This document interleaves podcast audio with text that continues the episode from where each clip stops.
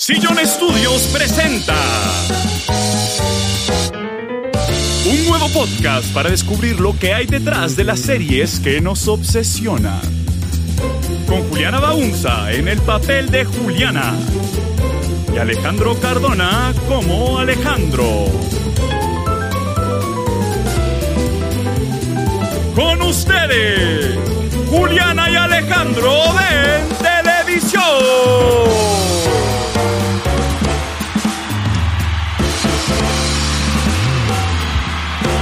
Hola a todas y todos y todes. Bienvenidos a Julián Alejandro en Televisión. Este es un podcast donde hablamos de las series que habitan nuestras pantallas, cómo llegan a ellas y qué pasa una vez escapan al otro lado. Yo soy Alejandro Cardona Yo soy Juliana Baunza. y hoy estamos aquí con un invitado muy muy especial. Es Felipe Medina. Felipe, bienvenido al programa, nuestro primer invitado. Ay, sí, ¿cómo sea? ¿Cómo te sientes? ¿Cómo te sientes? Es un honor solo estar considerado para ser invitado. Para darles un poco de contexto, Felipe es un escritor para el Late Show with Stephen Colbert y es miembro del Writers Guild of America. Ese es el sindicato de escritores y escritoras norteamericano que en este momento está en huelga y por eso queríamos hacer este episodio especial porque la huelga es algo que tiene como enormes implicaciones y que es como una gran oportunidad para aprender no solamente de la estructura de cómo se hace la televisión, sino de cómo lo importante que es esta lucha laborista que están dando. Entonces te quería empezar a preguntar como vos, contanos de, tu trabajo, como vos, ¿qué haces como un escritor en, en el Late Show? Y cómo te uniste a este gremio y qué significa estar en él. Eh, yo entré al sindicato cuando me salió este trabajo. Yo diría 99%, no sé exactamente el número, pero 99% de trabajos en lo que llamamos Hollywood, que ahorita quiero hablar un poquito de eso también, pero pues en la industria de la televisión en Estados Unidos son trabajos que si tú consigues ese trabajo como escritor o escritora o escritore, tienes que unirte al sindicato o tienes que estar en el sindicato de escritores. Si no, el show, al show le ponen o a la película le ponen unas multas altísimas. Ah, wow. Porque pues la idea es proteger a los escritores y al sindicato y crear una, un grupo de trabajadores que tendría, tiene mucho más poder como sindicato que como trabajadores independientes. Yo me uní al sindicato en el 2019, de, de ahí en adelante he sido miembro porque mi trabajo es escribir chistes básicamente todos los días. Es un show diario que es un poquito, digamos, diferente a los shows como John Oliver, que son semanales, que son un poquito más como investigativos. El nuestro es como ¿qué pasó hoy? Chistes. Y cómo vamos a hacer eso y lo hacemos todos los días, entonces es un, es un ritmo completamente diferente. Estamos, digamos, yo, yo me despierto a escribir chistes, a las cinco y media de la tarde tenemos un show y lo grabamos y ese es el show de hoy. Y mañana es lo mismo. Y así cuatro veces a la semana. Y que precisamente por eso los shows de late night, todos estos shows de producción diario, incluso los de producción semanal, fueron los primeros en salir del aire. Sí. En el momento en el que empezó la huelga, todos los programas anunciaron, ya no vamos a salir pues eh, con nuestra frecuencia habitual, sino que vamos a poner como programas viejos o rellenar esos espacios con otras cosas. Sí. Y te quería preguntar también por pues lo que decías, de cómo hablemos de, de, de qué es Hollywood, porque vos estás parado desde Nueva York, Total. pero estamos hablando de esta gran industria y que algo muy interesante sobre ella es que es precisamente una industria que está muy consolidada en sus sindicatos. Total. O sea, esta estructura de sindicatos no solamente está en el mundo de los escritores, sino que una vaina habiendo trabajado en, en algunas de estas producciones a uno le decían como no vaya a tocar el vestuario. Si usted toca el vestuario lo pueden multar- porque solamente la gente que trabaja en vestuario puede tocar eso. Es como todo el mundo está en un sindicato. O sea, ni siquiera la estrella puede mover una silla. Pero en parte eso, pues, empezó en el siglo XX, en, digamos, antecitos de la edad dorada de Hollywood, para proteger a los trabajadores, porque de repente esto se volvió una industria gigante, más que todo en Los Ángeles, pero también en otras partes de Estados Unidos, Mm. y los trabajadores, pues, sufrían muchísimo, y los escritores decidieron formar un sindicato hace como 90 años y luego eh, empezaron a formarse sindicatos para los otros trabajos, lo que se llama above the line, que es un término que se inventaron acá para decir, digamos, los escritores, actores principales y mm, directores y productores y de ahí para abajo pues ya es el resto de la gente. Entonces se formaron otros sindicatos para lo que se llama Above the Line, que es el sindicato de directores, el sindicato de actores. Luego empezaron a formarse los sindicatos de los trabajadores Ajá. Below the Line, que son los Teamsters, que son los transportadores. Está uno que se llama IATSE, que es básicamente ellos son muy amplios, pueden incluir mucha gente y son, son sindicatos pues muy chéveres que Básicamente lo que hicieron fue crear una industria donde los, los estudios trabajan con los sindicatos. Una colaboración entre los estudios, las productoras de cine y televisión con los sindicatos y eso creó pues un sistema que digamos un ecosistema que es súper exitoso. O sea, no hay maquinaria televisiva y eh, cinematográfica más exitosa que Hollywood. Claro, podemos hablar de Bollywood y podemos hablar de otras industrias donde también pues hay muchos, mucha gente que está viendo ese contenido. Pero pues digamos en términos de marca cultural, todo el mundo sabe quiénes son los Avengers. Entonces, esa, sí, esa es la estructura, digamos, de Hollywood, pero entonces nosotros hablamos de Hollywood como, pucha, tú dices, no, es que es un escritor, es, es la, la huelga de los, de los escritores de Hollywood y se imagina uno que vive en, en la mansión, en Beverly Hills. Sí. Y pues eso no es cierto. Mi esposa y yo ambos somos miembros del sindicato. Mi esposa escribe para John Oliver. Nosotros vivimos en un apartamento que pues nos parece bonito, pero pues en Harlem, Sí. en Nueva York, si me entiendes, nosotros, porque nuestros trabajos son en Nueva York. Los escritores son una clase sí. media.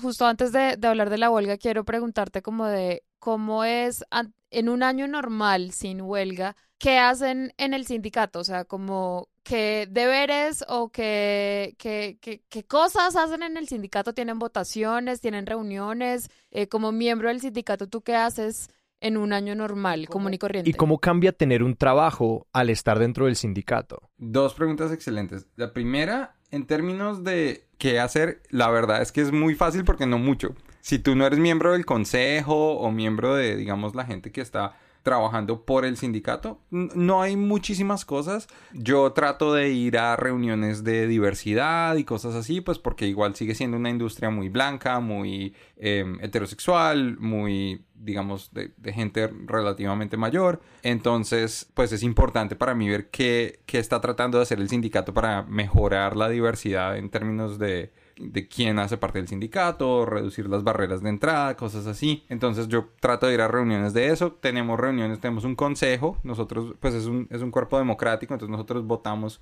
por un consejo. Entonces a veces tenemos elecciones para votar quién nos va a representar y digamos que lo más grande es también eh, últimamente el sindicato, la, digamos, división este de la costa este del sindicato, donde quedan la mayoría de eh, publicaciones de noticias y publicaciones digitales, ha eh, incorporado o tratado de incorporar em, escritores de publicaciones digitales como Vox o como el Huffington Post, Hearst Media. Eh, entonces esas también son decisiones que tenemos que tomar como sindicato. Entonces a veces es como yo me estoy lanzando al consejo y yo apoyo esto. Yo me estoy lanzando al consejo y yo no apoyo esto. Cosas así. Entonces es más que todo como pues cosas muy rutinarias eh, que es para pues para el bien de la industria y del sindicato y por qué es importante y cómo nos ha cambiado la vida, digamos, ser parte del sindicato.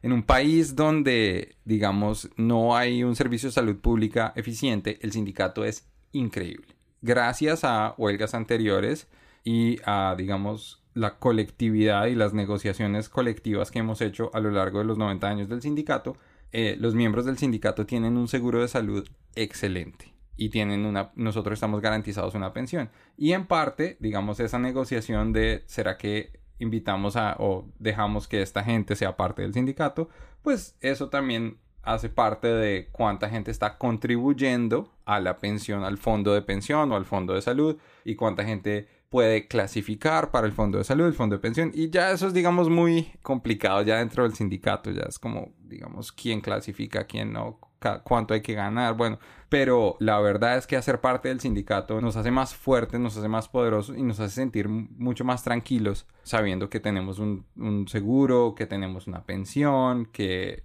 si digamos así perdiésemos cualquier trabajo que tengamos en el medio, seguimos siendo parte del sindicato, seguimos siendo eh, clasificando a esa salud, a esa pensión y también hay, conocemos más gente, ¿no? Tenemos todo un grupo de gente que dice, ah, sí, yo conozco a Felipe, yo, él podría ser muy bueno para este otro trabajo. Entonces eso. Y te- tienen premios. Cada año entregan el, pre- el premio del sindicato de escritores de, para películas y televisión y pues eh, siempre alrededor de los Oscars y eh, no por dármelas, pero yo tengo uno. Bien. Me encanta. Y creo que, creo que esa mención del plan de salud es un gran, como, no sé, hay una condición particular de los Estados Unidos y es que el, el derecho a la salud no está protegido por como la constitución federal, que es tenaz. Sí, exacto. Eh, y que creo que ahí podemos hablar un poquito de cómo es la estructura de, del trabajo, porque es rara y es inestable. ¿Cómo funcionan las temporadas del show en el que estás vos? Pero hablemos también de cómo, no sé, una persona que entra en un show eh, donde van a escribir los guiones de una temporada, que luego va a entrar en producción y que luego pues no saben cuándo van a volver a tener un trabajo y que precisamente es el rol del gremio asegurarse de que esos baches no generen una precariedad extrema en esos trabajadores. Exacto. Digamos que yo diría que no necesariamente es el rol del sindicato, pero el sindicato ayuda a que esos baches no Mm. existan o sean, digamos, más fáciles de controlar. Entonces, básicamente, mi show es un poquito diferente por lo que somos diarios y gracias a Dios, pues eh, somos el, el show con ratings más altos. Estoy tocando madera. con ratings más altos en la categoría y es muy exitoso. Es, es un muy buen show, no es por dármelos, pero pues tenemos un equipo no solo de escritores, sino de por todo, o sea, en todos los niveles, desde Steven para abajo, es yo diría la gente más talentosa que he conocido en términos de dirección hasta utilería, vestuario, todos son excelentes. Entonces, pues, digamos, nuestro show va en términos de temporadas, va como lo que se llamaba la temporada tradicional, que empezaba en septiembre y se acababa, se acaba en mayo, básicamente, y en el verano es como el hueco. Pero mm, como somos diario, es un poquito diferente. El show tradicional antes, digamos, un show como Seinfeld un show como Friends, era unas temporadas que iban de septiembre a diciembre. Ahí había un break para Navidad. Y luego em, de enero, febrero a mayo. Y eso se llamaban los como los mid-seasons. Sí. y los mid-season breaks. Y era basado, es basado básicamente en, en los hábitos de la gente para ver televisión lineal. Entonces, pues la gente ve más televisión en otoño y en primavera que en verano, porque en verano uno pues sale. Y en invierno, pues la gente, si es Navidad o Hanukkah o lo que sea, la gente ve menos televisión. O sea, no se sienta a las 8 de la noche a ver el programa. Sí, están como parchando con la familia. Exacto. Entonces, esas son las temporadas y solía ser que, si diga- digamos tú trabajabas para Friends, tú tenías, tú escribías un episodio de 22, a veces 23 por temporada y tú trabajabas básicamente, eh, yo no estoy seguro cuándo se decidió esto, pero el ciclo normal de trabajo en televisión son 13 semanas. Ajá. Yo no sé cuándo se decidió. Esto fue, se decidió en alguna huelga hace unos años, pero no sé cuándo, no sé, no sé cuándo y no sé por qué 13. Pero el ciclo es de 13 semanas y solía ser que, bueno, si hay 22 episodios y todo el mundo está escribiendo, tú tenías trabajo por lo menos por 26 semanas. Eso es medio año. Sí. Y te ganabas tu salario. Y además, si tú escribías un capítulo, te ganabas una tarifa por escribir tu capítulo. El capítulo escrito por Felipe, Mm. digamos. Sí. Y luego, digamos que no encontrabas otro trabajo de, de ahí, de, de cuando acababan el rodaje de tu, de tu temporada, a cuando empezaba la siguiente temporada, o el siguiente room, el cuarto de escritores para la siguiente temporada. Pues lo que te servía para mantenerte, para pagarte el arriendo, para pagar la comida, todo, era que repetían el capítulo en televisión abierta y cada vez que repetían el capítulo te pagaban una cantidad de plata. Los residuales. Los residuales, exacto. Entonces, el primer residual puede ser muy grande. El primer residual en términos de retransmisión en televisión abierta hoy en día puede ser casi que hasta de 20 mil dólares. Wow. Que suena como un número muy grande. Y, y- y lo es, pero luego piensa que pues son 20 mil dólares a lo largo de seis meses Mm. Ajá. y que estás viviendo en Nueva York o en Los Ángeles probablemente, que son dos de las ciudades más caras del mundo.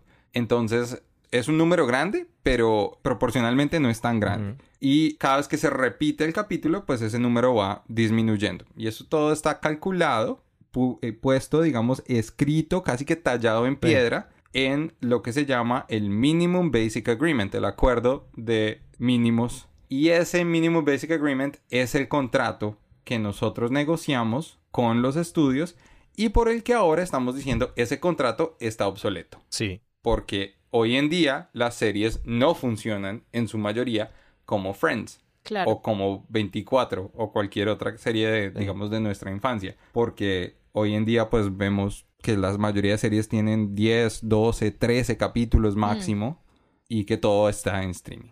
Y que pues eso nos trae precisamente a las puertas de la huelga, que es, entiendo que el contrato mínimo expiró, o sea, esos términos del contrato iban hasta cierto año, se necesitaba renegociar, volver a acordar para firmar el contrato de nuevo, Sí. y eso expiró este mes básicamente. Ustedes, él fue el 2 de mayo que empezaron a protestar.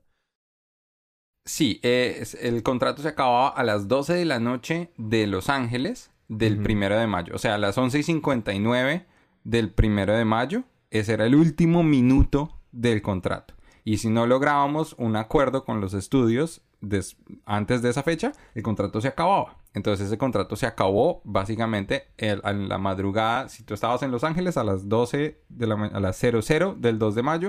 Y para nosotros acá en la costa este a las 3 de la mañana del 2 de mayo. Entonces hablemos de por qué la huelga y cómo se ha transformado la industria, porque precisamente, eh, pues leyendo un poco de fondo para preparar el episodio, las dos grandes cosas que vos has mencionado en términos de cómo el rol del sindicato en la estructura no eran chiste cuando Felipe decía como, eso se ganó en una huelga en algún lugar en algún momento, y es como, eh, alguien votó el dato de que los residuales se ganaron en la primera huelga de 13 semanas Sí. hace exactamente se- 70 años y aquel plan de salud independiente eh, se ganó en una huelga de cuatro meses en 1973. Entonces es como, hemos llegado aquí gracias a esas huelgas en este gremio Sí. y lo que se viene tendrá que ser ganado de la misma forma también. Así que hablemos de esos cambios en la industria. Ya has mencionado los residuales, has mencionado pues como los cómo han cambiado los ritmos de grabación de pues esto ya no es Friends, esto ya no es Seinfeld,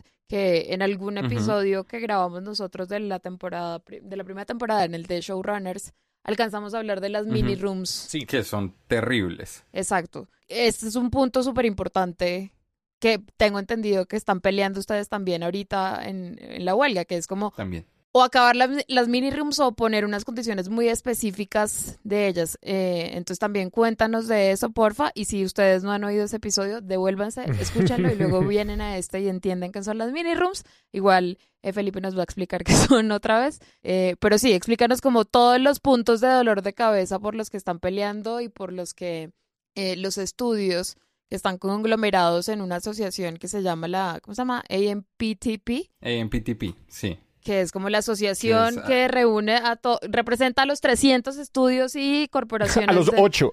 No, Como los- pero re- representa a Paramount, Disney, Netflix, a todos, a todos los estudios clásicos y a todas las plataformas de Sí, streaming, sí. a todos los canales y a todo. Con ellos es que ustedes están negociando. Que, o sea, es como pelear contra Goliat. Sí, un poquito. Entonces, como, cuéntanos todo eso que ustedes les han propuesto y les han dicho, eh, mm, no, no, pues no tenemos ganas. Por de- fin no, por fin no y no, no hay como, no, contrapropuesta. no queremos. Y eh, eso iba a decir, o sea, ah, nos han dicho no y, y en otras nos han- ni siquiera nos han querido responder. Nosotros lo que estamos luchando, y yo quiero reiterar que nadie quiere que haya una huelga, nadie quería entrar en huelga, Ujú. porque pues nosotros nos gusta trabajar y nos gusta escribir, por lo menos yo, mi trabajo es escribir chistes todos los días y no hay nada más chévere que levantarme todos los días e ir a verme con mis amigos a escribir chistes. Es un lujo, es una vida soñada Mm. pero lo que nosotros estamos tratando de hacer es de verdad solo compartir el éxito de lo que nosotros creamos, de lo que porque eh, son muy exitosas estas compañías. Claro. Están ganando millones de millones de millones de dólares y nosotros lo único que queremos es compartir en ese éxito, ser parte de ese éxito y de una manera que hace que la escritura de cine y televisión sea una carrera sostenible en el mundo actual. O sea, nosotros vemos a los estudios, ellos invierten millones de dólares en una serie, en una película, pero ellos dicen que en sus presupuestos no pueden pagarnos algo que nos ayude a tener una vida digna. Pero en realidad nosotros lo único que estamos pidiendo es menos del 2% de los de las ganancias registradas de los estudios Mm. en el año pasado.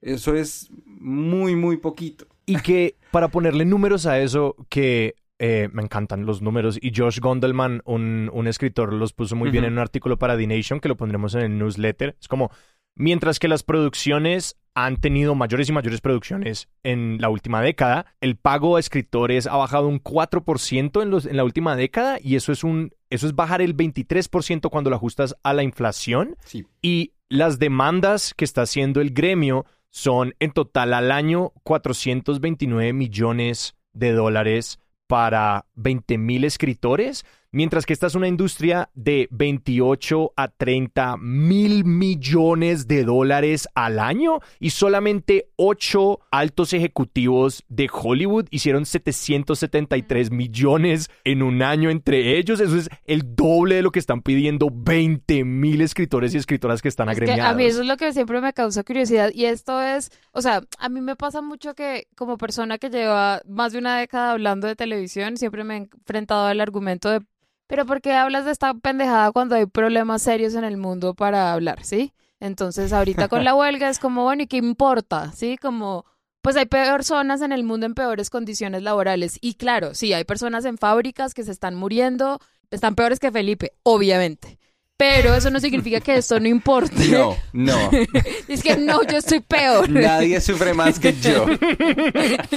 Pero, Hoy no he escrito un chiste. pero eso no significa que esto no importa porque este, el, el estado de como la lucha laboral de los escritores en Hollywood refleja el estado de muchas luchas laborales en muchas otras industrias creativas y no solo creativas, o sea, esto yo lo relaciono mucho con el estado de la lucha laboral de los rapitenderos en Bogotá. Totalmente. Y el hecho de que este gremio sí esté organizado da muchas luces de cómo se puede luchar es un en otras, en otras industrias. Entonces, es como, claro, sí, siempre puede haber alguien peor, pero igual esto es una lucha importante porque es una lucha obrera, entonces debemos pararle bolas, primero que todo. Y segundo, me causa mucha curiosidad que siempre dicen, y estos son los CEOs de Hollywood y los CEOs de todas las industrias, no, es que no nos alcanza la plata para pagarles lo que ustedes nos están pidiendo, pero mi sueldo sí va a subir todos los años, sí, sí. sagradamente, porque yo soy vital para la empresa. Y lo que hemos visto es que esta semana es muy, es, es muy chistoso. A mí me parece chistoso porque creo que si no da ganas es de llorar. Pero esta semana, que es la semana en la que entramos en huelga, hubo varias llamadas públicas, lo que se llaman las earnings calls, Ajá. que es cuando los CEOs y los- las juntas directivas hablan con los accionistas mayoritarios de las empresas. Y en varias de esas llamadas, estos CEOs decían, no, nos está yendo súper bien.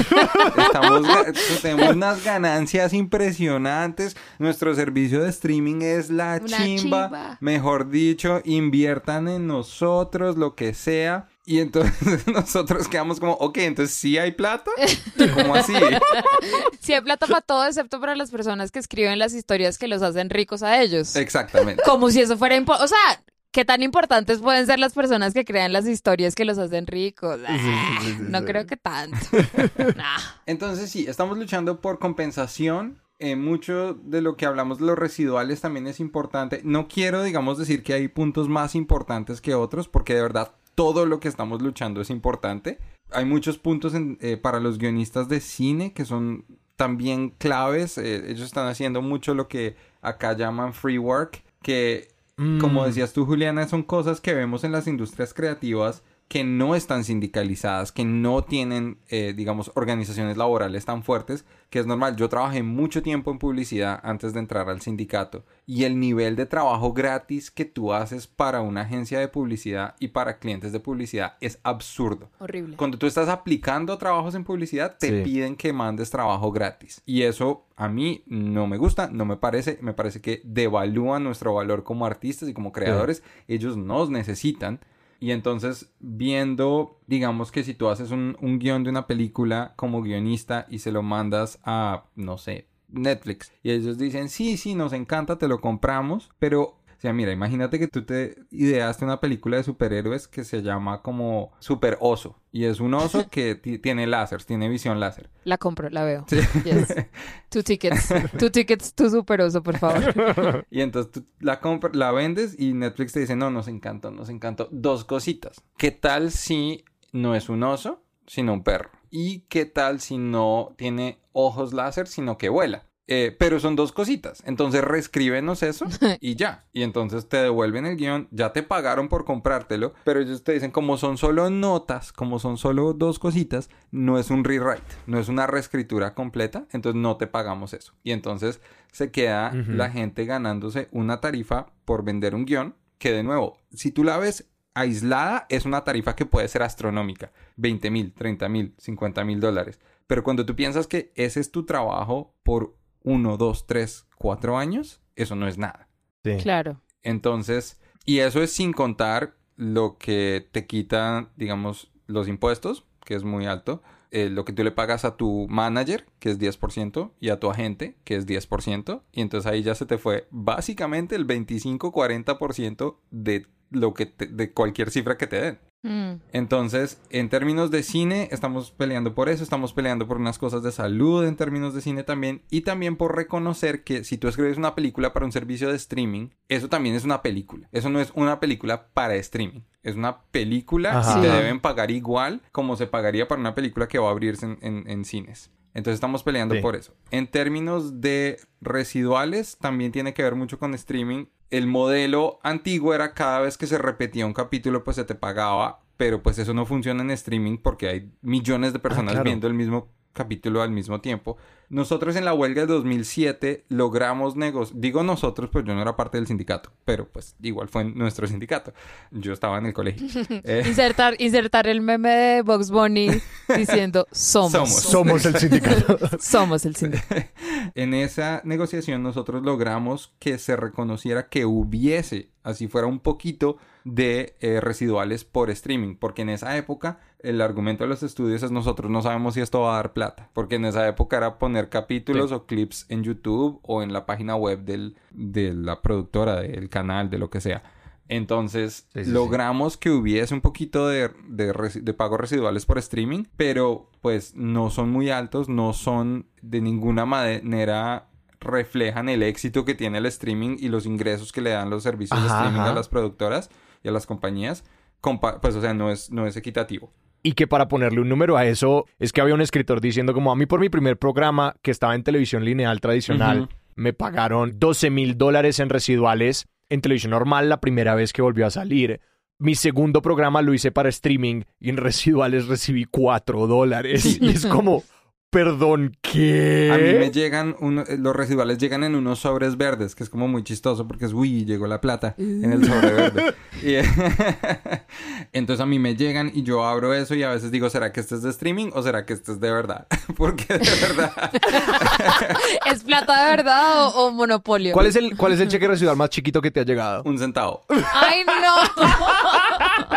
¡Qué depresión! Ah, ¡Qué depresión! absurdo. Pero y tengo entendido que en esa negociación de, de residuales quieren pelear para que entre más vistas sea una serie en streaming, más reciba plata, más reciban los escritores. Como, haz de cuenta, si tú escribiste para una serie que cinco pelagatos vieron en Netflix, pues recibes, ok, cinco pesos. Pero si escribiste Stranger Things y la están viendo 400 millones de personas en el mundo, Claro. pues vas a recibir más plata. Sí, Pero eso entonces obviamente no les gusta a los de Netflix porque a ellos les encanta decir, detrás de esta cortina de humo están los números de cuántas Que personas vieron, pero nunca los vas a conocer, nos tienes que creer cuántos vieron, no te los vamos a decir, ni siquiera a ti que escribiste la serie, nunca vas a saber cuántos vieron la serie, entonces esa transparencia se les dificulta mucho. Mm. Es una queja muy grande que tenemos en toda la industria creativa, en toda la industria de Hollywood, es esa falta de transparencia en términos de números de cuánta gente está viendo tu show. Lo sé es porque hay gente que ha trabajado en streaming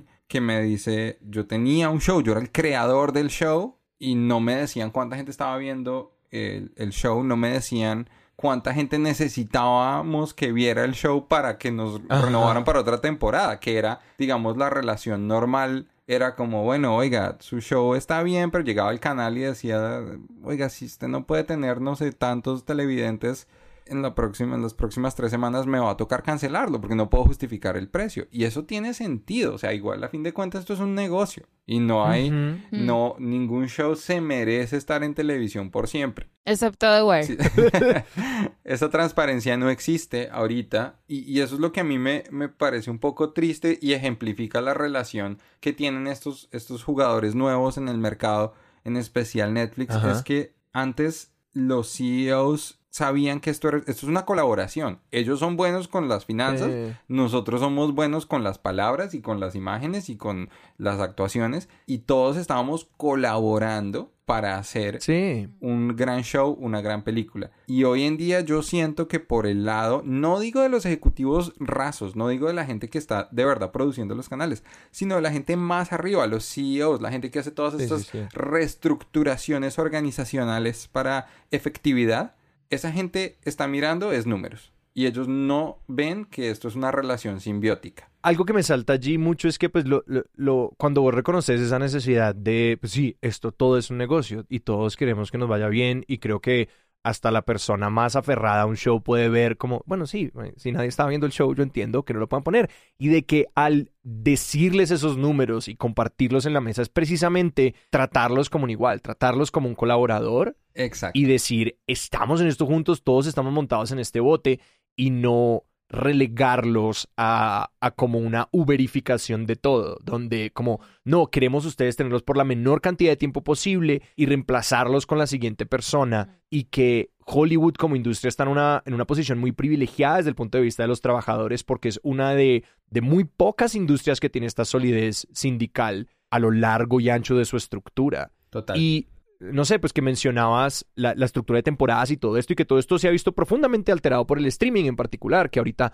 los programas van y vienen de manera más rápida, las temporadas son más cortas y están intentando implementar estos mini rooms. Quiero mencionar que, claro, al debilitar el número de escritores, al debilitar, y, y esto tiene que ver con los mini rooms, pero al debilitar el número de escritores, al debilitar las ganancias que cada escritor puede ganar, a largo plazo eso es un golpe durísimo para el sindicato. Lo que están haciendo es a largo plazo debilitar los sindicatos, porque claro, entre menos plata estás ganando, menos puedes contribuir para la pensión, para la salud. Y entonces, ¿qué termina pasando? Claro. Lo que decías tú, la uberización, la gigification, gig economy del trabajo y volverlo como, pues, como, como si fuéramos todos freelance. Mm. Mm. Digamos, nos tocaría a todos encontrar cómo pagarnos la salud, la pensión, todo eso. Te tengo un modelo buenísimo llamado prestación de servicio. Exacto. Exactamente. Entonces, sí, lo de los mini rooms es un invento que también fue de la era del streaming, en el que básicamente se contrata a un creador o un showrunner para que maneje el show, uno o dos máximo eh, escritores relativamente nuevos para, pues, porque ahora entonces también ellos dicen, no, estamos comprometidos con la diversidad, pero luego dicen, no, mentiras, no. Entonces, eh, el, eh, para poder, digamos, tener las dos cosas, intentan tener también escritores relati- relativamente nuevos. Y el, otro motivo para tener escritores nuevos es que si son nuevos nos tienes que pagar es el básico, el mínimo, Claro. ¿cierto? El, el mínimo acordado por el MBA del que hablábamos. Si tienes escritores más senior, pues ellos van a pedir más porque tienen más experiencia. Es completamente normal. Entonces, lo que hacen en los mini rooms es planear toda una temporada antes de que empiecen a grabar los capítulos y en algunos casos antes de que siquiera la productora apruebe el show. Entonces ellos dicen, no, es, escríbame toda una temporada o planéeme toda una temporada y yo le digo si produzco el show. Entonces están pagando por pocas semanas de trabajo y en el sistema actual, básicamente, si tú estás en un mini room, es posible y muy probable que tú escribas, tengas esas semanas de trabajo, te paguen menos y luego eventualmente sí hagan el show y no tengas un capítulo a tu nombre. Y de nuevo, volviendo a lo que estábamos hablando de los residuales, si tú eres un staff writer y no tienes, un no tienes capítulos a tu nombre, entonces si tú no tienes un capítulo a tu nombre, no te llegan residuales. Porque el residual le llega es al autor del capítulo. Wow. El que sale written by. Exactamente. Esa es una estructura terrible de trabajo más corto normalmente de las 13 semanas y donde además tú no tienes ningún tipo de autoría de tu trabajo y además donde no puedes ir a producción. Ese es otro punto en el que estamos hablando en la negociación. Me lleva a este otro punto que es los escritores en los últimos años no nos están pagando por la duración que llevaría a que los escritores vayamos al set del capítulo que escribimos, incluso capítulos donde escribimos. ¿Y eso qué significa? Claro, es más barato porque, para las productoras porque no tienen que pagarnos todo ese tiempo, pero como decía Mike Schur relativamente a- la semana pasada, Mike Schur es el creador de Parks and Recreation, The Good Place, unas comedias pues muy exitosas para NBC, para un canal pues muy grande acá. él empezó trabajando en The Office y en otras series, él escribió para Saturday Night Live también, pero su, digamos, primer paso a la televisión narrativa grande fue escribiendo para The Office. Y él decía, The Office era el show tradicional, 22 episodios por temporada, y él escribía un capítulo y luego se iba al set a ver la grabación. Y eso es clave, porque es que en, si tú has estado en un set, cualquier cosa puede pasar. Es que se enfermó la actriz principal, pero tenemos un día de rodaje que no podemos perder. Entonces, ¿qué vamos a hacer? ¿Cómo vamos a cambiar el guion para que ella no tenga que estar en esta escena? O es que se cayó esquiando y entonces tiene que estar en un botín, en un yeso. Entonces, ¿qué nos vamos a inventar? O cualquier cosa. O el, o el, actor o el director dice, esta escena no tiene sentido. Esto no funciona. Lo estamos, en, en, la página funcionaba, pero ahora que lo estamos viendo, esto no cuadra. O tenemos que grabar en una casa y en el guion decía que entra por la izquierda, pero la casa no tiene puerta. No sé, cualquier cosa. O sea, cualquier cosa puede pasar en un rodaje. Y si tú has estado en un rodaje, tú sabes que cualquier cosa que puede pasar, va a pasar. Porque los rodajes son como un matrimonio algo va a salir mal siempre. Claro, que, que, que, para usar como la metáfora de una fábrica en esto, es casi que como cuando McDonald's se dio cuenta de que podían hacer la misma hamburguesa más rápido si separaban las tareas de todo el mundo y había una persona solamente dándole vueltas a las hamburguesas, otra persona solamente, yo qué sé, friendo las papas, lo que sea, que Claro, en términos de, de, capital y de eficiencia, eso es lo que funciona mejor, pero hace peor comida y hace peores series, porque entonces lo que tienes son personas que como existen en un cuartico, imaginando programas de televisión, pero nunca ven cómo esas palabras van a enfrentarse con las realidades físicas de una producción y que cuando no tienen la oportunidad de ver esos roces, esos choques, acompañar y como ser como los pastores de este pequeño guion hasta que llegue a la madurez de ser como aparecer en una pantalla, pues simplemente tienes como un peor producto al final del día. Sí, justo yo hace poquito estaba, ayer creo, estaba leyendo una entrevista de los que eran guionistas de Gossip Girl y entonces contaban, decían como, mire, si a mí no me hubieran permitido estar en el set de grabación de Gossip Girl, no habría pasado lo que pasó y es que en la primera temporada no, o sea, en los primeros capítulos jamás ellos en la writers room pensaron hacer un romance entre Blair, Waldorf y Chuck, jamás. Eso no estaba en los planes. Pero cuando ya fueron a los sets y los primeros capítulos se dieron cuenta de la química que había entre esta vieja y este man, entre los actores, dijeron, momento, momento, momento, tú estás viendo lo que yo estoy viendo, tú estás viendo cómo se miran estos dos y cómo se hablan, inventémonos alguna vaina. Entonces se fueron luego a la Writer's Room y escribieron el romance después de verlos en el set interactuando. Entonces se te ocurren ideas para historias viendo ya tus palabras y viendo a la gente en acción y viendo los sets y viendo los vestuarios y viendo los actores y de pronto algún actor es increíble y se te ocurre darle más líneas o de pronto su delivery es más chistoso, entonces te vuelve de repente el de comedia de la serie que no estaba planeado. Pero eso solo pasa si le das la oportunidad a la gente de ir al set a ver cómo sus palabras interactúan con el mundo real. Totalmente. Pero si eso no pasa, pues van a ser unas series eh, pues hechas por, robots. Totalmente. Y además, el punto es que tú vas al set y tú dices, bueno, ya sé cómo funciona. Tú vas al set dos, tres, cuatro veces. Es más, George R. R. Martin, el creador de Game of Thrones, tú escribió un artículo en su blog ayer excelente en el que él decía, esto es absurdo, decir que los escritores no pueden ir al set y la propuesta que nos mandó la AMPTP, nosotros dimos, queremos una garantía de que los escritores pueden ir al set, fue, no, no, no, eh, vamos a hacer un sistema de lotería.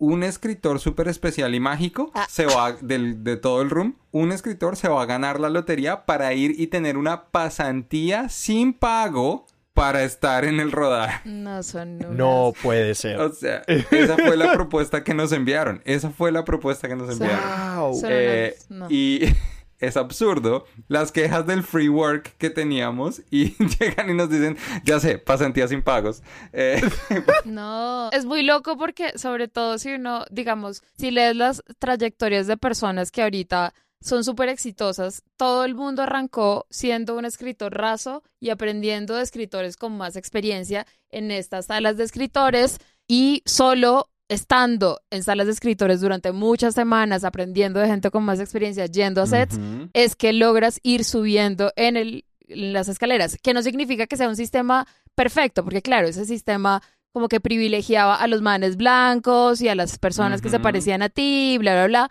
Pero pues funcionaba porque aprendías. Era una universidad de, de conocimiento. E- exactamente. O sea, si has trabajado en televisión un día, has trabajado una semana. Si has trabajado una semana, has estado un mes. Y si has estado un mes, siempre has trabajado en televisión, en un show. Porque el, el nivel de aprendizaje, el nivel de casi que indoctrinación y de información que tú tienes que procesar ya. Porque es que el show hay que hacerlo.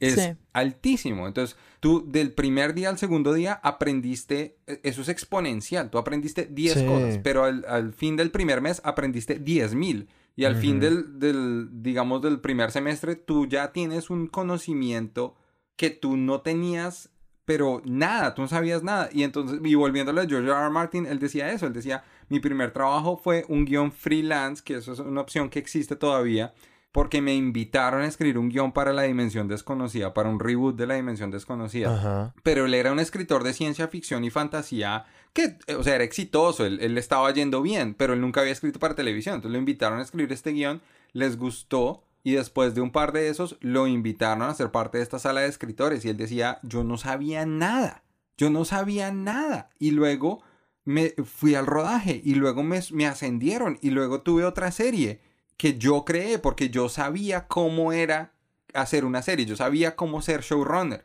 Y luego paré y escribí mis novelas, y no los terminé. y luego, y luego pues me, me dijeron que si quería hacer Game of Thrones. Y entonces ahí salió Game of Thrones, pero él dijo, yo no quiero estar tan involucrado así como en el, en el day to day, porque tengo que acabar los libros. No los acabó. Pero ahora él está haciendo una serie nueva en ese mundo de Game of Thrones eh, para HBO. Y él dijo, no, o sea, nosotros no vamos a escribir una palabra porque apoyamos a los, a los escritores. Entonces, esa historia, esa es la carrera, es la posibilidad de hacer una carrera como escritor. Ahora hay gente que se quiere ser staff writer el resto de la vida porque le gusta, porque es estable, no, no- no tiene la, lo que sea. Y eso también está bien, pero es poder tener una carrera sostenible. Y eh, lo que tú decías, Juliana, o sea, eventualmente ellos lo que quieren es reemplazar esta escritura donde todos estamos aprendiendo, colaborando, esta escritura emocional por una escritura que pueda ser más fácil, más rápida, más eficiente. Lo importante es eficiencia. Eso es lo triste. ¿Cómo está afectando el streaming programas tradicionales como el tuyo que se sienten un poco, no sé, en esta conversación pues vos estás hablando es como yo soy un poquito el bicho raro de esto porque mi programa está como, pues es un programa que es muy de la televisión lineal y que es uno de estos programas que al menos en Estados Unidos eh, se retransmiten muy poquito por fuera, es decir, estos son programas que de hecho son bastante difíciles de ver en plataformas de streaming. ¿Cómo está afectando esto, eh, sí, programas como, como el Late Show? Ahorita no lo está afectando demasiado porque como tú dices nosotros somos un show de televisión más, más bien televisión tradicional, lineal, pero pues nosotros podemos ver la tendencia de todo se está mudando a streaming, todo se está yendo a streaming.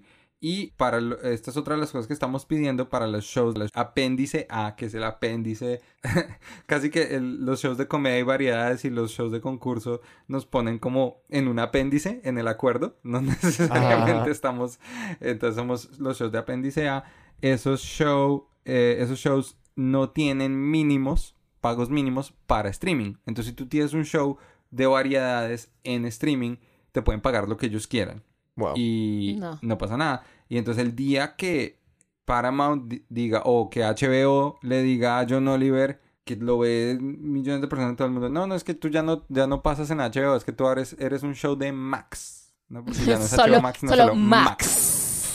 El, tú el nombre más show- estúpido que he escuchado en mi Max.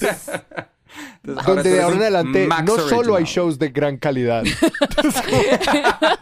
Sí, le cambiamos el nombre para que quedara claro que esto no es solo televisión premium. Y ¿Qué? es como, ah, acá Sí. también hay basura. Que, que aquí está. basura. Este, es- este es muy un chiste interno. Este fue un comentario que hizo como una de las jefes de prensa de, de HBO, que era como de ahora en adelante en la plataforma no habrá solamente contenido premium. Y todo el mundo como, perdón. Entonces, ¿qué más lo, va a haber? que- lo que ¿Basura? quieres decir es que en tu plataforma no solo habrá premium, sino idioteces de Discovery. Exactamente. Si le dijeran a John Oliver, tú estás ahora en, en un show de Max, entonces a todos los escritores les pueden pagar lo que quieran. Nosotros tenemos una tarifa que está reglamentada, como dije Claro. antes, casi que tallada en piedra eso es lo que se gana un escritor de comedia, comedia de variedades, y eh, si es en televisión, si es no sé qué, no sé qué, y eso lo pueden cambiar cuando quieran, porque lo que nos damos cuenta con estas negociaciones es que si nosotros no lo ponemos, no lo tenemos reglamentado, los estudios, pues porque es un negocio, van a intentar encontrar una forma de evadir las reglas. Eso es lo grave para los shows de comedia y variedades. Es, es digamos, el, el terror existencial de que cualquier día nos pasan a, a streaming y perdemos pues lo, lo, que tenemos, la estabilidad que tenemos. Lo otro que quieren hacer también en la propuesta que nos mandaron cuando dijimos, bueno, cambiemos eso, dijeron, bueno, sí, listo, entonces vamos a cambiar todos los shows de, de comedia y variedades, no solo los de streaming, sino también los de televisión, y pagarte una tarifa diaria en vez de una tarifa semanal, que es lo que nos pagan a nosotros. Y donde literalmente es que si tú no te sale un, un chiste en el show esa noche, no te pagan. Oh, wow. Y eso es absurdo, eso destruye cualquier tipo de colaboración, la moral se va para el piso, que a fin de cuentas, si, si hablamos seriamente, es lo que hacen los lo que siempre quieren hacer con los trabajadores, es ponernos a pelear entre nosotros, entre trabajadores, para que ellos puedan seguir disfrutando del el éxito de, nuestro producto, de nuestro trabajo. Para mí era muy importante hablar de cómo el, la, la, labor de los escritores es una de clase media y es una de un oficio, ¿no? Porque como se conflagra con esta idea de Hollywood, las mansiones y Beverly Hills y todo eso, es como, no, no, no, no estamos hablando de esa gente para nada, porque además no solo eso no es cierto, sino que es un trabajo que se ha visto más y más precarizado. Hay un par de piezas las pondremos en el newsletter sobre cómo, incluso para escritores y escritoras que están trabajando regularmente, se está haciendo más y más difícil ganarse la vida de manera estable y de manera digna en Estados Unidos. Y es como, no pensemos por un segundo de que la lucha, de que como que deberíamos decir como, no, pues esa gente le va muy bien y hay otras peleas. Es como, no, no, no. Una victoria para los trabajadores en cualquier industria, en cualquier país, es un avance para los trabajadores en todas partes y nos da un vocabulario y una solidaridad con la cual luchar de eso. Y para preguntarte por la solidaridad, pues que por has estado literalmente en huelga, es decir, ustedes tienen un calendario y unos horarios en donde dicen de 11 a 2 y de 4 a 7 vamos a estar afuera de este estudio, de este estudio, vamos a salir con nuestras pancartas, vamos a estar protestando. ¿Cómo ha sido la física experiencia de en estos días? Porque ustedes no están trabajando y no les están pagando de estar en las líneas y encontrarse con otro montón de personas que algunas siguen trabajando en otros roles. En otros sindicatos, sí, en otros roles. Pues, o sea, eh, camina uno hartísimo, ¿no? Porque está uno ahí dando vueltas tres, cuatro horas al día y no se da cuenta. Ayer estuvimos tres horas en un estudio en, en, Queens. Estaban grabando, tratando de grabar una serie de, de Marvel y no los, no los dejamos entrar. Porque lo, lo otro es, volviendo a hablar de eso, la solidaridad que tenemos con los otros sindicatos es increíble. O sea, los Teamsters que son la gente que transporta la comida, el vestuario, todo. Ellos transportan todo, son los transportadores. Ellos no están en huelga, pero ellos no cruzan nuestra, nuestras líneas. Me encanta. Entonces, si tenemos dos, tres gatos en una puerta, ellos se quedan y son unos tipos así bien Nueva York, así con cigarro en la boca, así. Y se quedan ahí, brazos cruzados y nos y pues o sea nos apoyan. Claro no todos pero qué significa eso que eh, tenemos el apoyo de varios sindicatos los Teamsters los y los eh, que es el, que decía antes el el sindicato de del crew. Eso significa que si nosotros si tenemos dos gatos en cada puerta no hay rodaje. Y nosotros ayer paramos el rodaje de la serie de Marvel de Daredevil que no sé qué porque esa es la solidaridad y el grupo de gente que tenemos para decir, este es nuestro trabajo y alguien escribió esta serie y ahora hasta que nos respeten y nos paguen un contrato justo, pues no hay televisión. Y pues ahorita que nos dijiste que pues obviamente mientras están en huelga no les pagan, a ustedes les toca entonces como pedir cosito de desempleo o como, como tienen, supongo que cada persona planea distinto sus finanzas en estos meses, pero pues, ¿cómo planean hacer para comer en estos meses? Eh, porciones chiquitas. eh, Porciones chiquitas, muchos pasos. O sea, me encanta. Están haciendo los pasos de, de- del Apple Watch. Eh, 10 sí, pasos vamos a al estar día. súper sexys. De, de aquí, a- de aquí a agosto vamos a quedar todos sexys, flacos. Todos entran al gremio de actores. Todos su mejor No, versión. pero en serio, en serio quiero saber, porque es que, claro, la, la- como que la mayor, la mayor carta de, de juego que tiene una fuerza laboral es retirar su, pues su trabajo, ¿sí? Sí. Tú te estás enriqueciendo con mi trabajo y mi, como mi carta para negociar es decirte no trabajo, no trabajo porque pues con eso es que tú te enriqueces, pero eso me hace igual daño a mí, ¿sí? Claro. Es como negociar Total. negociar mientras me estoy desangrando y eso es muy difícil porque por ese lado es que las corporaciones siempre logran luego en algún momento hacer que ciertos miembros empiecen a dudar y a flaquear porque es como, claro, la gente va a empezar a tener hambre y va a empezar Claro, a decir como, pucha, ¿con qué va a pagar mi arriendo? Y que la huelga del 2007 duró 100 días, ¿no? Mucho tiempo para no tener un ingreso. Sí, mi esposa y yo estamos un poquito como que, ok, los dos somos mi- miembros del sindicato, o sea, cero. Eh, pero nosotros estábamos, pues, nos preparamos económicamente para la posibilidad de que hubiese una huelga, entonces por ese sentido pues estamos bien. Y pues es eso, es, es difícil. eh, al- sé que legalmente en California y en Nueva York hay gente que puede aplicar para el, el subsidio federal o el subsidio estatal de desempleo. Ok. Entonces también por ese lado, el sindicato también nos, nos ayuda un poquito. Por ese lado, digamos que, digamos, uno como miembro del sindicato puede ap- aplicar para ciertos tipos de ayuda. Entonces es, es difícil. Yo, y por eso es que yo digo, nadie quiere entrar en huelga. Primero, nos encanta trabajar y segundo, pues esto, lo que tú dices, ¿no? Es negociar mientras me estoy desangrando. Pero mm, es necesario. Es necesario porque esto es una, esto es una, una amenaza existencial para nuestra carrera. Ento- y, y no solo para nuestra carrera nosotros, sino digo para las generaciones que vienen. Claro. O sea, nosotros estamos peleando es porque si nos, si no establecemos mínimos para los cuartos de escritores, para las salas de escritores, entonces en cinco años dicen, no, pues es que son, solo es un, el creador y ChatGPT. Y ellos escriben el show.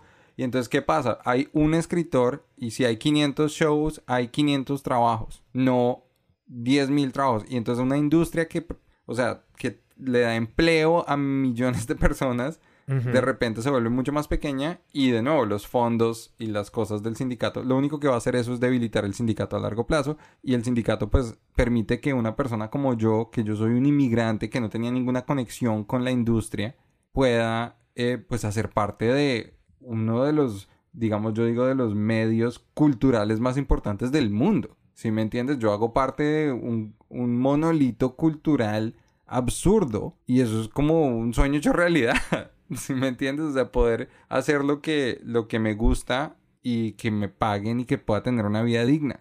Y eso no debería poder hacerlo solo los Nepo Babies o la gente que ya tiene plata, pues, o sea, que pueda hacer esto por gusto, no porque además quiera tener un ingreso, sino gente como nosotros. Ahí mencionaste ChatGPT y creo que en eso hay una de las grandes potenciales ganancias porque, pues para resaltar lo que estabas diciendo, es como ustedes están luchando por como las condiciones de trabajo para literalmente generaciones futuras, es decir, ustedes están parados sobre las victorias laboristas de las huelgas que les dieron como derecho a la salud como escritores o residuales y que pues ahorita mismo hay unas hay una negociación frente a cuál va a ser el rol de la inteligencia artificial en las salas de escritores y que creo que pues es un gran modelo porque está empezando a pensarse, bueno, ¿cómo tenemos una transición ética hacia un mundo donde van a existir estas herramientas coexistiendo con escritores? Es uno de los pocos, una de las pocas industrias donde el gremio puede negociar estas cosas y que ya estamos viendo, como que pues ya creo que muchas personas se están leyendo sobre el rol que está empezando a ocupar ChatGPT y otras inteligencias artificiales. Es grande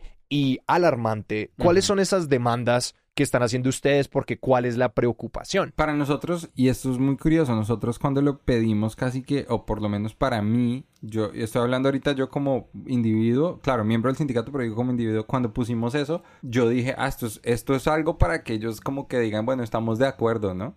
En esto por lo menos podemos estar de acuerdo. Y era decir que ninguna inteligencia artificial, ningún chatbot puede ser autor de material cinematográfico. Y pues eso es como obvio. O sea, si tú puedas ponerle el prompt más específico a ChatGPT, pues alguien escribió ese prompt. Hay un humano que está manejando esa inteligencia artificial. Ahora nos podemos meter al mundo donde es aún más escalofriante que ChatGPT está aprendiendo o los- las inteligencias artificiales están aprendiendo a escribir sus propios prompts. Y ahí sí, pero eh, la idea es que igual hay un ser humano y, y que tú no puedes decir esta película la escribió ChatGPT o Bard o el que sea. Pues eso era lo que pedíamos y la respuesta de los estudios fue, "Ah, no queremos limitar una tecnología emergente porque no hablamos de tecnología una vez al año. Reunámonos en un auditorio una vez al año. Sí. Cuando ya ChatGPT nos tenga todos encadenados. Sí. Exacto. Eh, y, y ahí vemos, ahí vemos qué pasa. Por, por hacer esa claridad, literalmente esa fue la contrapropuesta. Ustedes fueron como, porfa, que no puedan no pagarle residuales porque es un robot, ¿cierto? Sí. Y ellos fueron como, nuestra No. contrapropuesta es una reunión anual para discutir el avance de Anual. la tecnología. Es como, ¿qué, qué, qué, qué, qué? Yo no quiero hablar de tecnología una vez al año con productoras. Yo ya hablo de tecnología una vez al año cuando le regalamos un iPhone nuevo a mi mamá. Y le tengo que explicar cómo funciona. Y, y creo que la excusa de todavía no entendemos muy bien cómo va a evolucionar esta tecnología es una excusa muy chimba porque creo que, no me acuerdo dónde fue que leí, que justo así fue que les metieron un golazo con, con los VHS. Como cuando surgió la tecnología de los VHS, el sindicato dijo, bueno, queremos residuales para el video. Y fueron como, "No, es que no sabemos qué tan popular vaya a ser esto, cuánta gente vaya a comprar realmente VHS. Y perdieron un montón de plata porque no se adelantaron a un cambio tecnológico. Entonces acá es mejor errar del lado de la paranoia, que es, no, de malas. No, no puede ser que miremos a ver qué pasa. Y luego dentro de cinco años ya nos jodimos. Y pasa porque nosotros somos el sindicato más grande que tiene inmediatamente negociaciones eh, y más poderoso que tiene ahorita negociaciones eh, que puede hablar de esto. Porque como decía Alejandro, esto está pasando en todas las industrias, en todos los campos. Pero nosotros tenemos un sindicato enorme y un sindicato muy fuerte que ha ganado casi que todas las huelgas y todas las batallas que ha tenido las ha ganado. Y el otro mes empiezan a negociar, creo que hoy empiezan a negociar los directores, el otro mes empiezan a negociar los actores. Y las cosas que el riesgo de la inteligencia artificial para el sindicato de actores es absurdo, porque de nuevo, volviendo a hablar del sindicato de actores, uno piensa, no, es que es es que son Tom Cruise y Emma Sí. Watson y Scarlett Johansson y pues sí, ellos son miembros del sindicato de actores, pero también, no sé, el man que hace el voiceover de la voz del amigo de Bob Esponja. O sea, ni siquiera ni siquiera Patricio, sino el pescado que sale en el fondo. Esa gente, todos ellos son actores y son actores lo que se llama acá working actors Ajá. que son gente que también trabaja todos los días en una clase media. ¿Qué pasa cuando tú puedes generar voces con inteligencia artificial y entonces ya no necesitas voiceover? ¿Qué pasa cuando tú eres un actor, una celebridad y firmas un contrato donde autorizas que la inteligencia artificial puedan usar tu voz para lo que sean? Ya no te pagan por salir en el videojuego de la película, por lo que sea. Y claro, esos se ahorran un montón de plata por hacer eso. Y eso es existencial. ¿Quién dice que a un director no le van a decir, no, tú ya no tienes que hacer, ya no te vamos a dar un segundo eh, assistant director porque el shot list o lo que sea lo va a hacer un, chat GPT y tú tienes que grabar lo que, lo que eh, la inteligencia artificial te dijo. Entonces, claro, eso es hablando solo en el contexto de la industria del entretenimiento. Pero, como decía Alejandro, como decías tú, Juliana, esta batalla, si nosotros podemos decir no, esto se puede, ese lenguaje se puede usar para cualquier negociación laboral que se viene a futuro en cualquier industria. Y eso es importantísimo porque yo no estoy diciendo que la, la inteligencia artificial no sea una herramienta que va a ser útil. Eso no es lo que estamos diciendo y no- en ningún momento es verdad. Pero lo que, hay que, lo que hay que reconocer es que va a ser utilizada por intereses capitales de una forma que va a afectar directamente a los, a los empleados y a los trabajadores de una forma radical. Va a cambiar el mundo del trabajo. Sí. No, Y si los estados no van a salir y decir vamos a pagar el, eh, digamos, vamos a pagar una mensualidad, un Universal Basic Income, de pronto es porque yo soy muy bruto, pero yo, Felipe Torres Medina, no tengo ni idea de qué vamos a hacer si deciden, no, es que ahora todo es, todo es inteligencia artificial y perdemos 10.000 trabajos y yo no sé para dónde se va la economía porque nadie tiene plata para gastar. Yo siento que esta, esta huelga tiene potencial de volverse como algo nunca antes visto si se le unen el sindicato de directores y de actores, que ahorita no, no se les pueden unir porque estaba leyendo que los contratos de, de los directores y los actores tienen una cláusula que no tienen los de guionistas, y es que mientras el contrato está vigente no pueden entrar en huelga. Entonces, mientras el contrato no se venza, ellos no pueden decir entramos en huelga. Pero si en junio se vence y no llegan a un acuerdo con la MTP Coso, ahí sí entrarían en huelga los tres sindicatos más grandes y eso ya sería, pues, o sea, industria en absoluto standstill y nos jodemos. Quería dejar registradas porque me parecen súper importantes un par de las demandas del gremio frente a, a la inteligencia artificial. Y era una que yo era esas vainas de que es como, uy, es que las compañías sí meterse en todo lado. Y es que si hacemos Super Oso, guion original, eso se paga mejor que Super Oso, una película basada en el cómic. Si hay un material referencia o un material en el que está basado, es un guion adaptado de otro material, eso se paga más bajito que una de las cosas que está pidiendo el gremio de escritores es como ninguna inteligencia artificial puede ser el autor de un guion ni tampoco el autor de el material original, porque es muy fácil imaginar un mundo donde es como ChatGPT, dame un- una historia corta sobre Superoso. Listo, ChatGPT lo escribió y ahora yo comisiono a un guionista para que lo adapte para el cine, pero ahora no es un material original, es un material que fue generado por una inteligencia artificial a la que, no le pago nada nunca y que esa es otra de las peticiones, y la otra era no darle acceso a la inteligencia artificial a ser entrenada con los guiones del gremio como base de datos, porque claro, precisamente ese es el set de aprendizaje que necesita una inteligencia artificial para empezar a generar un montón de imitaciones vainilla que igual sirven y que incluso podrían ser utilizadas como material fundamental para que otras personas lo refinen,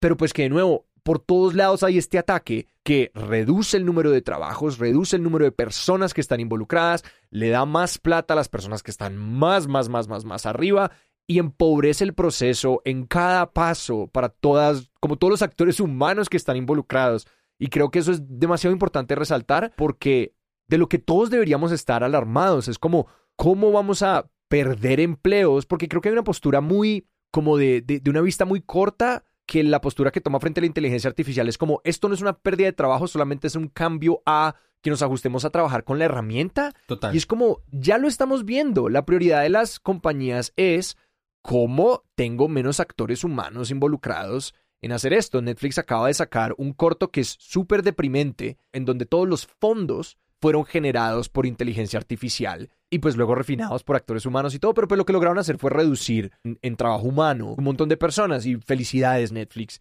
Pagaron menos por hacer un corto mucho más insípido y mucho más inhumano. digamos, esto ya es una conversación más grande que la huelga de Claro. los escritores y pero pero sí es una lucha por reconocer que esto está pasando a lo largo de todas las industrias y es que esto pasó hace unos años con la industria de las publicaciones acá en, en, Estados Unidos que llegaron estos VCs, esta gente de Silicon Valley decía no vamos a vamos a disruptir vamos a, a hacer todo así, cambiarlo todo, no hay reglas.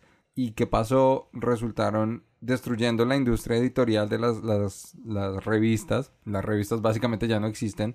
Eh, los periódicos están muriéndose. Ahora vemos que BuzzFeed dice, no, es que tenemos que cerrar BuzzFeed News. Y era, no, el, el éxito y tenía millones de inversionistas, pero el CEO no renuncia.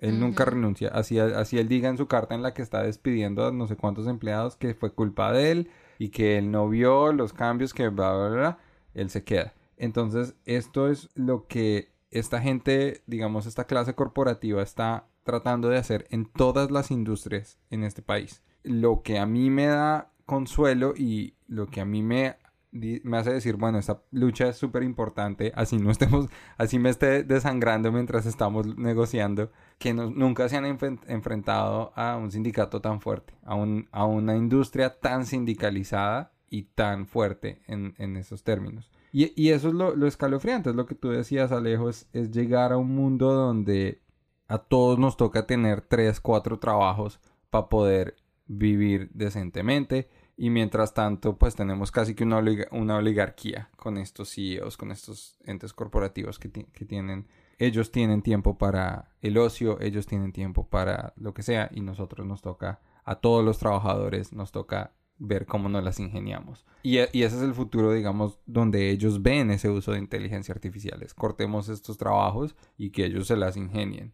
Porque entonces esos trabajos son eh, menos, eh, si cortamos todos esos trabajos, gastamos menos, entonces eso es más ganancias para la empresa. Pero yo lo que sigo diciendo y lo que tú decías, Alejandro, es muy, pues o sea, es, es muy a corto plazo porque si yo no tengo para comprar pan, no voy a pagar Netflix. Claro, sí, que, que, que, es un punto adicional que es muy raro de considerar y es como, ¿cuál es el futuro que imaginamos cuando, sí, es como si ni siquiera le estás pagando suficiente a la gente para que consuma tu producto. No. Incluso eso es, un carrusel roto extraño. Ellos no piensan nunca a largo plazo porque esta estas burbujas que arman, así como la armaron en el mundo del periodismo y la armaron en los podcasts y la armaron y la armaron con los streamings es muy cortoplacista porque todos los venture capitalists de, de, Silicon Valley solo están pensando en, o sea, no son empresas, o sea, Hollywood no es una empresa, no es una industria que no sea rentable, es súper, ultra, mega rentable, solo que se arman burbujas porque prometen, sobreprometen cosas que no se logran, que no se pueden lograr, pero eso no significa que sea un fracaso. Porque la línea siempre tiene que subir, Exacto. esencialmente como solo proyectar más mega ganancias, ultra más ganancias. Tenemos ganancias, pero vamos a prometer ultra mega super ganancias y es como, ¿por qué no nos quedamos en las ganancias normales que nos dan a todos y ya? Hay una pregunta que se ha quedado por fuera de esta conversación y para mí al menos ha sido como muy intencionalmente. Era como, para nosotros los televidentes, ¿cuál será el impacto? Y lo digo con ese tonito y fue porque yo me noté a mí mismo como en el, cuando, leyendo entre estos artículos cuando llegaba a ese punto y por ejemplo decía como que Andor lo, lo, alcanzaron a acabar de escribir, Andor no será afectado. Yo como, ay, gracias a Dios. Y como que, y, y en ese momento me detuve y dije como, wow, Alejandro, esta es tu prioridad, como, ¿qué onda? Porque creo que hay que tomar un paso hacia atrás y que no quiero andar en eso porque es como, bueno, sí, pues algunos programas van a pausar la producción, hay temporadas que se van a demorar mucho en llegar, puede que haya programas que se caigan por completo por la inestabilidad de esto y procesos que no se retomen y que nosotros como televidentes vamos a decir como, bueno, qué lástima, qué pesar, pero mayor que pesar es como personas no pudieron dignamente continuar ejerciendo sus profesiones porque tenían que como detenerse en la calle para desangrarse monetariamente para librar estas batallas. Y quería también resaltar que hay un lugar en donde como podemos tener un impacto y que creo que si usted es una persona que escucha este podcast, pues es una persona que valora el rol que tiene el entretenimiento, la televisión, la, la producción cultural en su vida, hay un fondo que se llama el Entertainment Community Fund y vamos a dejar enlaces a este fondo en las notas del episodio y en el newsletter en Juliana Alejandro en televisión.substack.com donde ustedes pueden como contribuir a que personas que podrían ser afectadas por esta huelga, que ese daño sea mitigado, como, como directamente contribuyendo con plata, diciendo como eh, yo valoro el trabajo que hacen estas personas, personas están como viendo su trabajo en peligro en estos meses, en lo que pueda durar la, la, la huelga, semanas, meses, no sabemos, ¿Ese fondo cómo funciona, Felipe? E, ese es un fondo que se estableció en 1800 algo, que originalmente se llamaba el, fondo, el fondo de actores. Es súper chévere, pero básicamente es un fondo no para los escritores, porque como dije antes, nosotros somos above the line entonces nosotros tenemos pues unos ingresos más altos que la mayoría de la gente que trabaja en producciones de televisión y cine. Nosotros estamos hablando de este fondo funciona es para nuestros las los asistentes de escritores, para digamos operarios de cámara, para vestuario, gente que trabaja en la industria de entretenimiento que cuyo trabajo se ve, se ve afectado por nuestra huelga. Eh, nosotros sabemos y reconocemos que el hecho de que nosotros no estemos trabajando tiene un impacto directo en la vida de, muchos trabajadores. Mi show no se emite, mi show no se está reuniendo, ninguno de los late nights diarios lo está haciendo, entonces esa gente pues está ahorita en una situación de precariedad. Entonces ese fondo es clave y de nuevo, reitero, eso no va a los escritores. Nosotros obviamente estamos diciendo que buscamos una forma de establecer nuestra clase media y sí necesitamos eso, pero también reconocemos que nosotros no somos necesariamente los más, los que están en la, en la situación más precaria en este momento. Entonces ese fondo es genial, lo recomiendo muchísimo si quieren ayudar. Y sobre cómo nos afecta a nosotros directamente, pues yo creo que hay una cosa muy diferente con, digamos, el impacto que tuvo la huelga de 2007 y esta. Primero que todo porque estamos en 2023 y la situación, como el panorama televisivo es muy diferente. En el 2007 no existía Netflix, no existía Apple TV Plus, no existía Prime, no existían un montón de plataformas de streaming, no había pasado eh, la pandemia. Entonces, como que el haber pasado por la pandemia ya nos acostumbró y la existencia de todas esta- estas plataformas de streaming nos acostumbró a que ya el calendario de las series no es tan estricto como antes. Entonces, como que yo siento, espero que no haya personas en este mundo en este momento que se estresen porque es que ya pasaron seis meses y no me han estrenado la serie. Malditos escritores, me, me retrasaron el estreno de mi serie. Es como, te puedes esperar un año más. Sí, no pasa nada. Yo esperé dos años, más de dos años por Succession. Ustedes pueden esperar por cualquier serie. Entonces, silencio. Segundo, aprovechen ese tiempo para adelantarse en todas las series que no han visto. Toda la queja, la queja de todo el mundo es, hay demasiadas cosas para ver, no sé qué ver. Pues aprovechen ahorita y ven todo lo que tienen retrasado y apoyen a el gremio de escritores para que hagan su huelga y aprovechen el tiempo para adelantarse. Tercero, probablemente todas estas plataformas de streaming y canales tienen series en cola, ahí como para llenar el espacio. Entonces el impacto no es como que a partir de mañana no tengo nada para ver. La televisión, entra a Netflix y está vacío. Va a haber muchas cosas para ver y algo que me parece, que me preocupa, aunque sé que el, el- el sindicato está en conversaciones con sindicatos internacionales, es que Netflix diga como, ah, pues no quieren hacer series, solo voy a hacer series por fuera en otros países, ¿sí? ¿Listo? Pero yo sé que el sindicato está en conversaciones con el sindicato de Inglaterra y con otros Mm. sindicatos como para que no, pues para que no cojan producciones que deberían escribir escritores gringos y, las, y se las pongan a escribir a alguien en Alemania, ¿sí? Nosotros tenemos el apoyo del sindicato inglés, el sindicato irlandés, el sindicato australiano, básicamente todos los sindicatos angloparlantes, canadiense y también, también el español, alemán y el de la India, que pues son industrias televisivas grandes. Pero también volviendo a ese punto, eh, yo estaba leyendo historias de escritores en Inglaterra que decían lo que ellos quieren es volverlo como la industria es acá que en Inglaterra es igual que en casi que la mayoría de países porque no ha habido esa, fuer- esa fuerza sindical tan larga donde son salas de escritores de dos semanas con dos, tres escritores y donde los trabajadores digamos que no tienen la fuerza colectiva para ponerle el tate quieto a, a las productoras. Entonces yo creo que quejarse porque, como porque unas personas estén marchando en Queens me vaya a afectar mi, mi cronograma de series. Ahí sí es conseguiste un problema honesto. Esto no es tan grave cuando la vida como Sí. es un problema existencial para miles de personas. Y es pensar que, digamos, las series que sí se están produciendo, y a mí también me, me, me dio tristeza por Andor, porque me gustó mucho la primera temporada, soy un gran fan de Star Wars, pero pues lo que se sabe es como hablamos ahorita, si no hay escritores durante la producción, eso es un caos. Sí. Sí, Es sí, un sí, sí, caos sí. porque ¿qué pasa cuando Diego Luna se, se cortó afeitándose? ¿Cómo vamos a cambiar ese guion? No podemos cambiarlo porque nadie puede escribir, porque esa es parte de la huelga.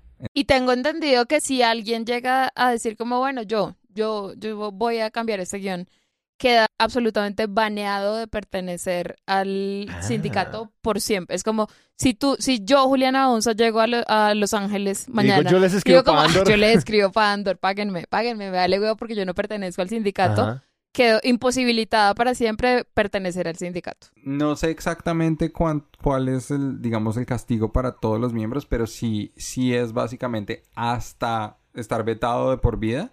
Mm. Yo me acuerdo cuando yo entré al sindicato, eh, a uno le hacen un cuestionario, le toca llenarlo uno por internet y decía, "Us- trabajó usted en televisión de tal fecha a tal fecha y tú buscas y esas son las fechas de las últimas tres o cuatro huelgas.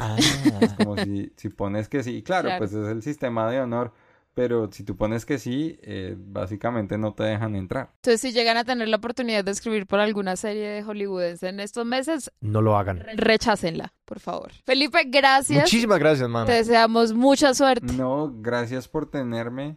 Gracias, muchas gracias. Eh, apoyamos mil por ciento esta huelga. Ojalá se les unan otros sindicatos, pero ojalá se resuelva de la forma más digna para ustedes. Gracias, muchas gracias. Y sí, ojalá se resuelva rápido también, sí. pues, porque nosotros queremos, queremos volver a trabajar. Y pues si la gente quiere ver tu trabajo futuro y pasado, ¿a ¿dónde los podemos apuntar? Eh, bueno, yo estoy en, en Twitter, en, en, en el artista antes conocido como Twitter, como arroba Felipe T. Medina con dos As. Estoy en Instagram también, eh, Felipe rayita abajo P rayita abajo Medina. Ese solo con una A. Si están en Nueva York, tengo un show mensual con mi esposa, un show de comedia, es un game show de comedia donde tenemos concursantes internacionales y concursantes americanos. Eh, lo hacemos todos los meses, está en mi página web, está en mis redes sociales y eh, apóyennos a los escritores, eh, sean como Joe Biden, que ayer salió a apoyarnos. Entonces, eh, y, y ya, y bueno, y, y si pueden en YouTube ver el Late Show con Stephen Colbert, eh, me parece que es un muy buen show porque lo escribe gente muy chévere. No, Felipe, muchísimas gracias. Buenísimo, muchas gracias y gracias a ustedes por escucharnos. Eh, este retorno a las canchas de Juliana y Alejandro en televisión fue muy inesperado, pero Pero había que apoyar la huelga. sí, y oficialmente regresaremos. Regresaremos. ¿Cuándo? Ya les Eh. contamos. Hasta la próxima. Hasta la próxima. Juliana y Alejandro ven Televisión es un podcast de Sillón Estudios producido por Paula Villán. Producción ejecutiva de Sara Trejos y escenografía por Leslie Guzmán. Nuestra banda la dirige Juan Esteban Arango. Yo soy Ernesto Benguechea y para ustedes, querido público, buenas noches. Lucille Ball and Desi Arnaz will be back next week at this same time.